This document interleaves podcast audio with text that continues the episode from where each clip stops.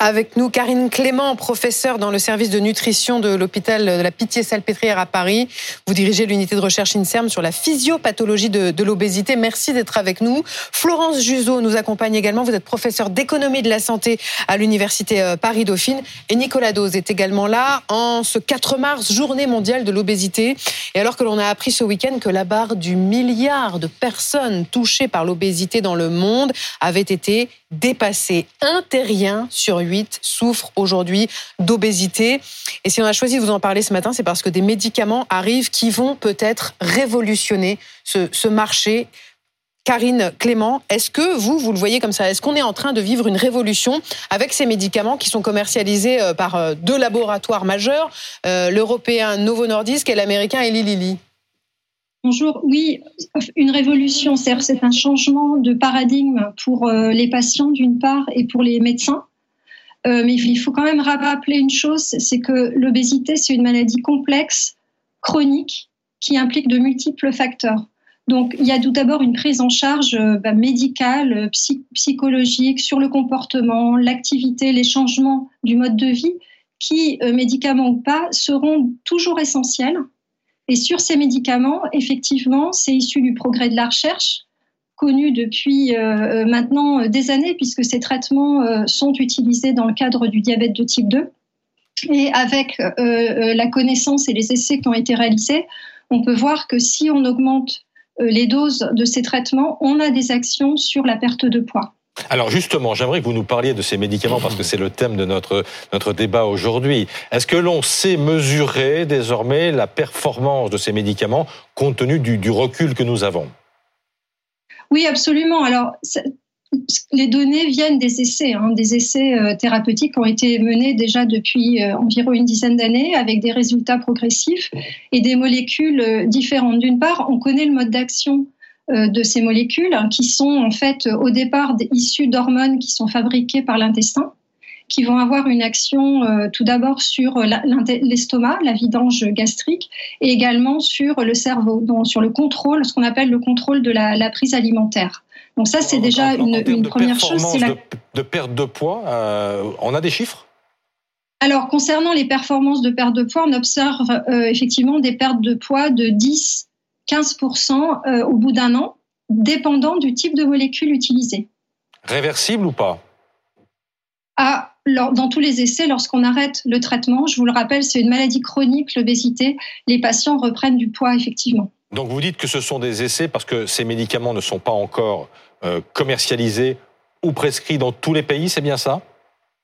Alors, certaines des molécules, euh, comme le liraglutide, qui est un des médicaments, est euh, disponible mais non remboursé en France. Combien? Et on attend l'avis des instances réglementaires pour les autres à venir mais dans certains pays d'Europe, elles sont déjà disponibles. C'est un médicament, madame, qui, euh, qui coûte combien puisqu'il n'est pas remboursé ça dépend des, endroits en France, mais entre 250 et 300 euros par mois, ce qui est, ce qui est coûteux, et notamment pour les patients qui ont euh, parfois des difficultés de revenus euh, aussi dans le contexte de leur obésité. On a beaucoup parlé il y a quelques mois de, de l'Ozempic, qui était un médicament au départ contre le, diabète et dont l'usage a été détourné notamment par des stars américaines parce qu'on s'est rendu compte que ça faisait perdre beaucoup de poids euh, très vite. Est-ce que ça, reste une tendance en France ou est-ce que les médicaments dont vous parlez et qui vont arriver sur le marché français vont justement bah, remplacer cette tendance à détourner l'usage de l'Ozempic? Alors, sur l'usage euh, de cette molécule dont, vous parlez, ça a été évalué par euh, la Caisse nationale d'assurance maladie, c'est environ 1,5% des prescriptions. Donc, les, je pense que vous faites aussi référence aux problématiques d'approvisionnement, peut-être aussi pour les personnes qui ont un diabète de type 2. Elles ne sont pas tout à fait attribuées aux mésusages, mais euh, à la demande mondiale, compte tenu de l'efficacité de ces, de ces médicaments. Et donc, effectivement, là, ce que vous soulignez, c'est qu'il est extrêmement important de réguler la prescription de, ces médicaments parce qu'on a besoin d'outils. On a besoin d'outils pour ces patients qui ont des maladies chroniques. Mm. Je vous le rappelle, hein, euh, l'obésité, 8 millions de personnes en France. Et donc, euh, les médecins doivent apprendre la médecine de l'obésité. Ce qu'on ne mesure pas encore, Florence Juzo, ce sont les conséquences économiques de l'arrivée de ces médicaments. Oui, alors on peut euh, faire des estimations. Aux États-Unis, ils ont estimé que le, le aurait un coût de plus de 8 milliards et l'Ozempic 2 milliards. Si on prend le nombre, par exemple, de simplement de chirurgie bariatrique hein, que l'on fait par an, euh, c'est 50 000. Donc si on remplace tous ces patients par une prise en charge euh, en continu, hein, comme a précisé Madame, eh bien, on arrive à des chiffres euh, de 150 millions assez facilement. Et on peut penser aujourd'hui que les personnes qui vont jusqu'à la chirurgie bariatrique sont bien moins nombreuses hein, mm. que toutes celles qui auraient une indication. Il faut bien savoir que parmi les 17% de personnes obèses en France, il y en a 2% qui sont en obésité morbide, c'est-à-dire qui ont un, un IMC supérieur à 40, donc qui sont totalement dans les indications de ce traitement, plus toutes les personnes qui sont obèses avec un, poids un peu inférieur, mais qui ont des comorbidités. Donc, on peut s'attendre à plusieurs millions de personnes qui sont parfaitement indiquées, indépendamment de indépendamment de tout détournement mmh. euh, pour des patients. Euh, il faut savoir qu'aujourd'hui, hein, l'autorisation de mise sur le marché est est plus restreinte en France qu'aux États-Unis. Quoi, l'accès précoce. Hein. Aujourd'hui, c'est vraiment ces personnes qui ont la même indication que pour la chirurgie bariatrique qui peuvent en bénéficier. Aux États-Unis, on et pas remboursé par la Sécu. Oui, alors il y a eu des accès précoces, voilà, mais euh, là la question c'est de le faire rentrer en remboursement et donc à partir de là, il aurait une, un accès beaucoup plus large. Il y a un vrai enjeu de santé publique, Nicolas Dose. Est-ce qu'on peut penser que ce médicament, compte tenu de ses performances, avec le recul que l'on a aujourd'hui, euh, sera bientôt remboursé? Alors sur le remboursement, ça seront des choix politiques, je pourrais pas vous répondre. Maintenant, un impact euh, économique immédiat, euh, l'événement de l'année, c'est Novo Nordisk, le danois, qui détrône LVMH à la première place des capitalisations Combien 450, 500, 500 milliards, euh, d'euros à peu près de capitalisation à cause du succès de son fameux Wigovi, euh, qui justement pour l'instant n'est pas encore disponible en France, mais qu'il va d'ailleurs produire en France à Chartres. Mmh. Mais on peut penser quand même que euh, il sera remboursé parce que même s'il coûte assez cher, alors il y a des prix variables. Aux États-Unis, c'est beaucoup plus cher. Mmh. Les prix européens sont entre 200 et 300 euros aujourd'hui, donc on peut s'attendre à un prix similaire.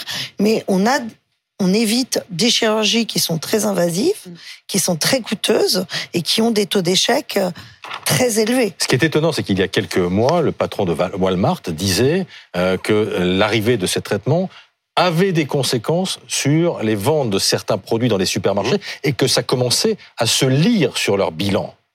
Oui, c'est peut-être aussi qu'il commence à avoir un contrôle de l'obésité dans certains pays. La France, même si on voit une augmentation, arrive à contenir hein, notre évolution. Euh, on n'est pas du tout au même pourcentage de population obèse dans les mm. autres pays d'Europe bien sûr aux États-Unis. Et donc, on peut voir s'il y a un peu de contrôle. Euh, chez eux, c'est une très grosse part de marché mm. euh, qui est concernée par les vêtements de grande taille, par exemple, ou d'autres dispositifs d'aide. Florence Juzo, le médicament dont on vient de parler, le Wigovi, doit arriver sur le marché français en 2025. Euh, est-ce que dans les patients que vous rencontrez, vous, trouvez qu'il y a une attente très forte ou est-ce qu'au contraire on redoute, euh, par exemple, les effets secondaires? On est aussi un pays mm. qui a été traumatisé par les affaires du, du Mediator ou Isoméride. On raisonne toujours par le, le bénéfice et le risque. Et donc, euh, euh, les patients que moi je vois en consultation euh, sont des patients en situation d'obésité sévère pour lesquels ils ont vécu pendant des années une situation de maladie chronique, parfois de handicap, avec des complications. Donc, les, les, les molécules dont on parle, hein, les, les, médicaments dont on parle, sont attendus forcément parce qu'en fait, on a besoin d'outils. Tout l'enjeu, c'est une prescription à bon escient, c'est-à-dire pour quel patient, à quel moment, quels sont les effets attendus. Forcément, il y a des effets secondaires qui sont liés au mode d'action du médicament euh, qu'on connaît, et donc euh, c'est pour ça qu'il faut une prise en charge spécialisée. Est-ce que, madame, et ce sera notre dernière question, ce type de médicament peut aussi s'adresser aux enfants, dont on sait qu'ils sont évidemment de plus en plus les victimes de l'obésité? Dans le cadre d'obésité très sévère, il y a des discussions, effectivement. Il y a une progression, vous l'avez souligné, de l'obésité euh, chez les jeunes, notamment les adolescents. Et donc, euh, de la même façon, euh, le phénomène peut se chroniciser. Et donc, ce sont des discussions qui sont en cours. Merci en tout cas d'avoir été avec nous ce matin. Merci d'être venu.